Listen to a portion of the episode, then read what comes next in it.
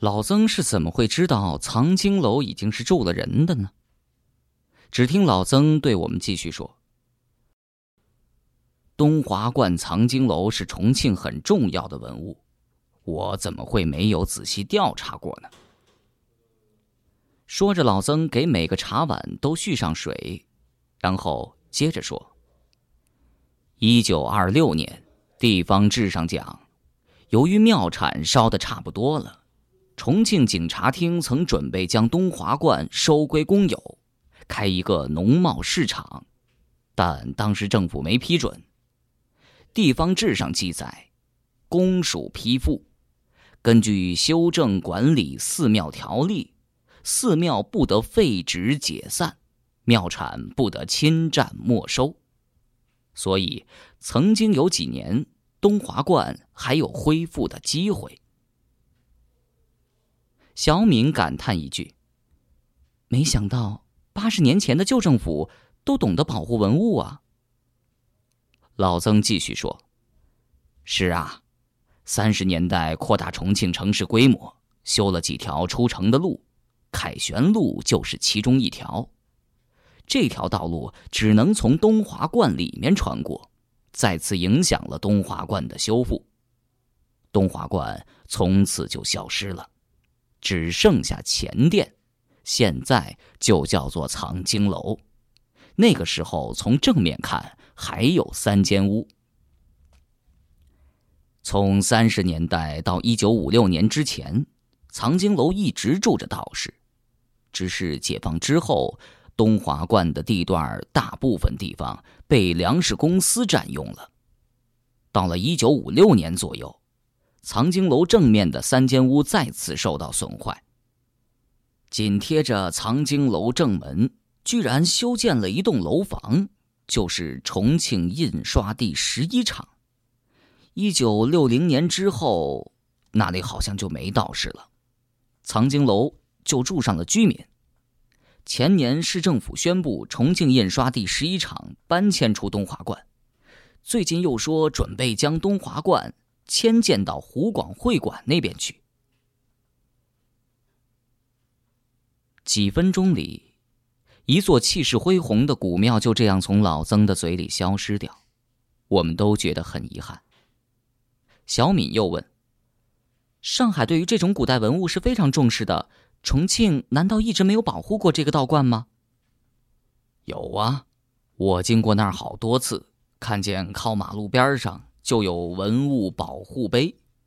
以前是两块一块是重庆市级文物保护单位，另一块是渝中区的区级保护标志。说到这儿，突然老曾一拍大腿：“哎，对了！”有一件稀奇的事情，上过报纸的。二零零四年宣布印刷厂搬走之后，出现了两个很神秘的武疯子，三次砸坏了保护石碑。我们同时问了一句：“什么是武疯子？”哦，都是借口练武术把石碑砸坏的。情况是这样：两千零四年三月的一天晚上。一个三十岁左右的女人，拿了一把铁锤来到藏经楼，突然就开始狂砸墙边的石碑，直到把其中一块石碑全部敲裂才离开。过了两周，又来了一个男的，疯子，用扁担是狂敲石碑，当时没有敲烂，也没敲完。再过几天他又来了，先用扁担敲，后来好像是运气。把裂开的石碑全部震到地上了。这时候，潘天棒说：“我怀疑啊，那两个人不是疯子，可能是印刷厂的员工对搬迁不满吧。”嗯，也有这个可能性。我也并不相信是疯子，更不相信是厂里的员工。这件事情很可能与我们进行的探宝有联系。莫名其妙奔着石碑去的两个人，三次破坏石碑，更可能是在寻找东西，而且后者能把几百斤的石头震开。一个疯子，或者是一个普通的工人，怎么能做到呢？这两个人出现在两年前，会不会也是得知了线索来寻找碑下宝藏的？想起这两天身后总是有人盯梢的感觉，我浑身又是一阵发凉。小敏问道：“难道没人阻止他们？”“有啊，最后一次砸碑的时候啊，住在里面的一个老头出来问他做什么，他说在练功，然后突然就跑了。这事情啊，还上了新闻的，估计网上都查得到。”老僧转头对潘天棒说：“所以啊，我刚才对你说，我知道那儿住了人的，所以太晚了去不合适。”小敏急切的问：“那什么时间去合适呢？”现在已经是十一点过了。明天小罗和天棒他们要上班，我们两个先去看看吧。恋恋不舍的潘天棒跟我一起下楼来，开车送我回沙坪坝。一路上，潘天棒都缠着我问小敏，我忍不住逗他说：“天棒，我觉得你们并不合适，趁早别打主意了。”天棒奇怪了：“哎，凭什么说我们不合适啊？你肯定是嫉妒我。理由呢有两条，第一条。”是长相，人家小敏身材苗条，你这一身肥肉怎么配得上啊？哎呀，这个你放心啊，萝卜白菜各有所爱，男人又不是靠肚子出来混的。说不定小敏就是喜欢我胖的可爱，不像你瘦的那么枯燥。天棒嘿嘿一笑，哎，那第二条理由是什么？嗯，第二条是经济地位差距悬殊。你是一个打工仔，人家是一小富婆啊。我存心夸张了一下，嗨，她什么时候变成富婆了？前几个月还在上海打工呢。你动动脑筋想想看，小敏手中的藏宝图指示的是什么？是当年孔二小姐委托徐中奇寻找的一批藏宝。孔二小姐看得起的东西，怕不止值几百万吧。现在藏宝图有十二张，只要有一张能找到宝物，小敏就会有上千万的财产了。难道不是富婆一个？听我这么说，天棒握着方向盘，突然愣了，看来他还真的担心起来。我则继续逗他说：“那你是希望小敏找到些宝藏呢，还是希望找不到呢？”嗯，嘿嘿，呃，感觉还是找不到好些哈，是吧？天棒好像在跟我商量。找不到宝藏嘛，也有差距啊。你可能还不知道，小敏手上有一只打火机，非常可能就是新兴咖啡馆那个说书人提到的那只。想想看，孔二小姐在国外定做的，上面还刻有她的名字。当年值多少？加上那个评书一讲，又过了七十多年。告诉你，就这一只打火机，去文物市场拍卖，起拍价都会上百万。潘天棒回过神来说：“哼，我才不怕呢！小敏不是那种有钱就不认感情的人。”说到这里，潘天棒突然对自己有了信心起来，而且啊。我认为，好男人就不能怕吃软饭，有软饭要吃，没有软饭，创造软饭也要吃。我肯定会帮他想办法找到宝藏的。我没有再理他，眼睛盯着窗外。这时候，车子正好经过嘉华大桥工地，工地灯火通明，一片繁忙。过些天，嘉华大桥就要通车了。一路从李子坝到红岩村沿线过来，这里正在大开发，旧房子正在一栋一栋的消失。前些时间听说红岩村以前搞拆迁时挖到一个古墓，东西被工地上的工人们一抢而空，派出所去追回了一部分。半夜时分，偌大一个重庆城，仍旧是一个偌大的工地。有多少宝藏还能继续的在地下沉睡下去呢？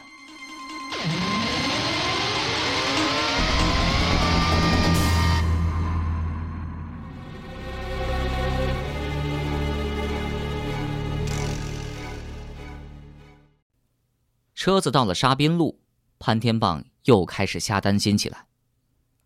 哎，老罗，小敏住在老曾家里，好不好啊？我笑起来，嗨，难道人家住你家里就好了？潘天棒摸摸头笑了，我心里却突然开始打鼓。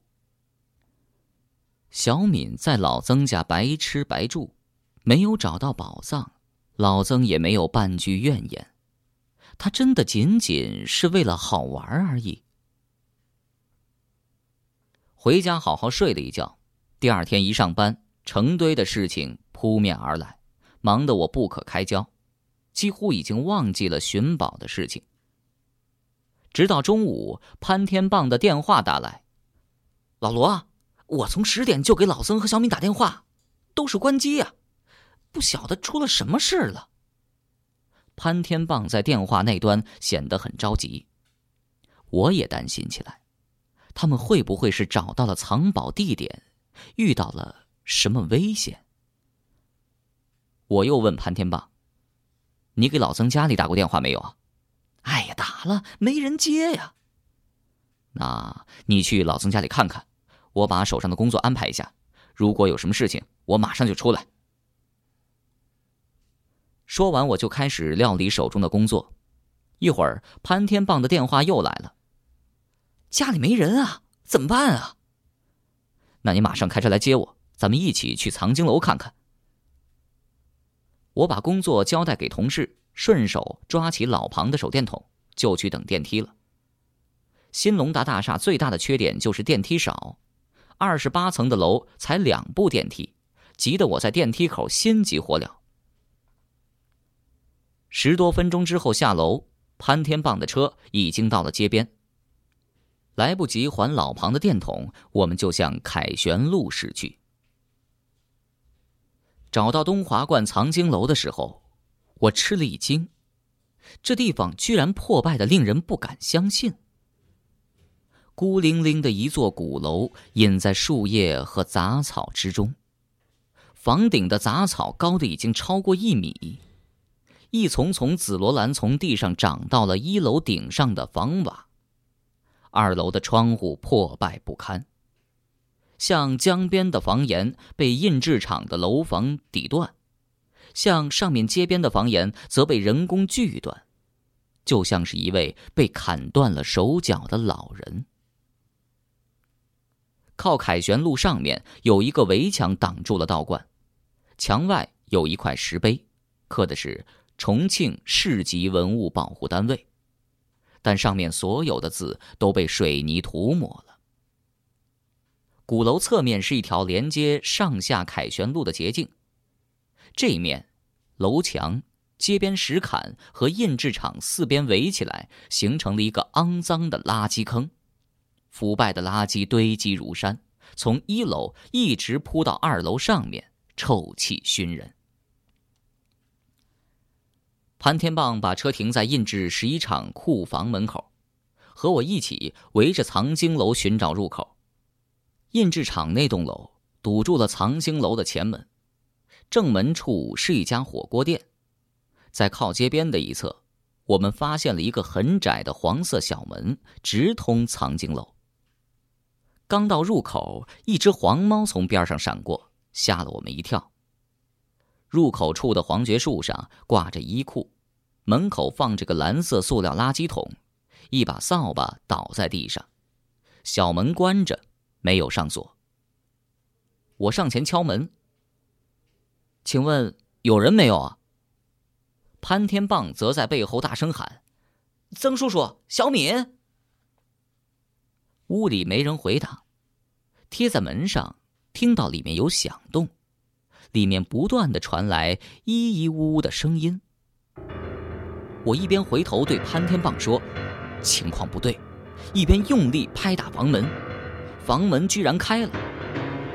这是一扇老式木门，原来并没关上。用力拍打时，门就吱呀一声开了一条缝。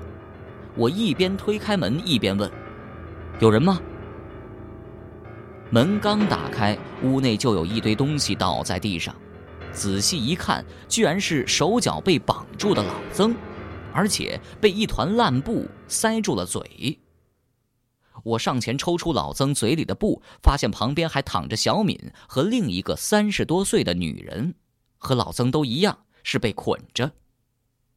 这时候潘天棒也进来了，见小敏倒地，大惊失色，赶紧七手八脚的解开了小敏跟那个女人的绑绳，扶老曾坐起来，我才开始打量起这间房子。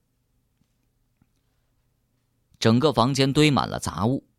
靠墙边有一个杂乱的双人床，房内没有神像，完全已经看不出是一个道观的殿堂。地面依稀可以看出来是青石铺成，一个柜子倒在地上，柜子边上有把铁锹，一块翘起来的厚重青石板，就在青石板的旁边，赫然有一个地洞。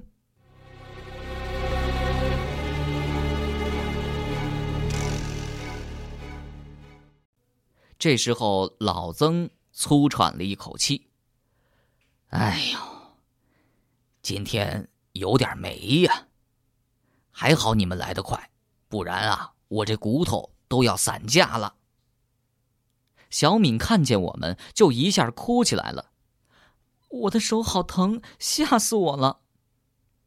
天棒扶小敏坐到床上，心疼的帮小敏揉手：“哪个干的？哪个干的？”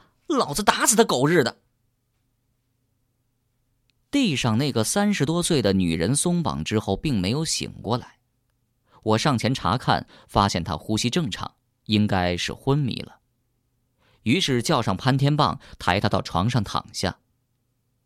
都安顿好了，我上前查看那个地下的大洞，一边问情况。老曾和小敏，你一言我一语。潘天棒又不停的表达愤怒，乱了好半天，我这才弄清楚情况。原来今天上午，老曾带着小敏来这儿打听情况，小敏还带上了那张地图。敲开门之后，就有一个女人开了一条门缝，问他们为什么来。老曾出示了他过去在杂志社工作时的工作证，说是想看看这个庙子内部，采访一下。女人就爽快的让他们进去了。屋里光线暗，老曾他们刚进门时看不清情况，进去才发现里面好多人。那女人突然一把关上门，前面上来两个男人，一下用亮晃晃的尖刀对着老曾和小敏说：“不准叫。”那两个男人，一个瘦小，一个满身横肉。小敏发现那个瘦子就是昨天在皇冠扶梯抢她包的那个人。那个女人在背后阴阴的笑着说：“我就猜到你们今天要来。”两个男人嘿嘿的笑起来。老曾和小敏才注意到地上还躺着一个女人，人事不省，地上还撬开了一个漆黑的洞口。那瘦男人伸手扯过小敏的包，开始乱翻，东西丢了一地，最后找到了小敏带上的那张地图，得意的哈哈大笑起来。背后那个女人还补充说：“搜搜那只打火机。”结果那只刻着令俊的打火机被搜了出来，这伙歹徒很兴奋，继续逼问小敏：“地图上为什么没有字？”老曾怕小敏吃亏，只好给他们讲了地图需要荧光才显影，指的就是这里的洞。歹徒们问清楚之后，就把老曾和小敏捆了起来，还找了些臭烘烘的破布塞住了他们的嘴。那几个家伙就开始研究那张图，商量着怎么走。通过他们之间一些零星的对话，老曾他们才知道。原来这伙人昨天晚上就来了，地上绑着的就是住在这的女主人，还被他们用麻药迷翻了。估计是麻药已经用完，才没有给老曾和小敏用。这伙人原来是花了很长时间才找到位置，撬开青石下到洞里之后，又发现下面空气极差，而且很多支洞，只好爬上来商量。不知道怎么回事这些人完全清楚我们的行踪，猜到今天我们会来。他们早上去楚奇门的童军阁药材超市买了便携的氧气瓶，就在这里死等老曾和小敏。果然等到了老曾他们，抢到图纸，那个满身横肉的男子守在上面，另外两个人下去寻宝。过了很久，地洞里一个男人在闷声吼着：“找到一个箱子，搞到喽！快点下来，下面可以出去。”横肉男子举着刀，在老曾和小敏面前晃了晃，恶狠狠地说：“不准报警，不准说出去，要不然捅得你们浑身都是洞，你们一举一动我们都晓得。”然后他戴上氧气面罩，翻身下了洞。歹徒走后，老曾和小敏想尽办法也没打开绳索，直到听到我们在门外叫喊。为了提醒我们里面有情况，老曾聪明的故意倒下，由于用力过猛，还把头上撞出一个包来，却发现我们已经进了门。听到这儿，我倒是笑了。您老人家性子就是急。老曾在吃后悔药，对我说：“早知道你们动作那么快，我就没必要去撞这包了。”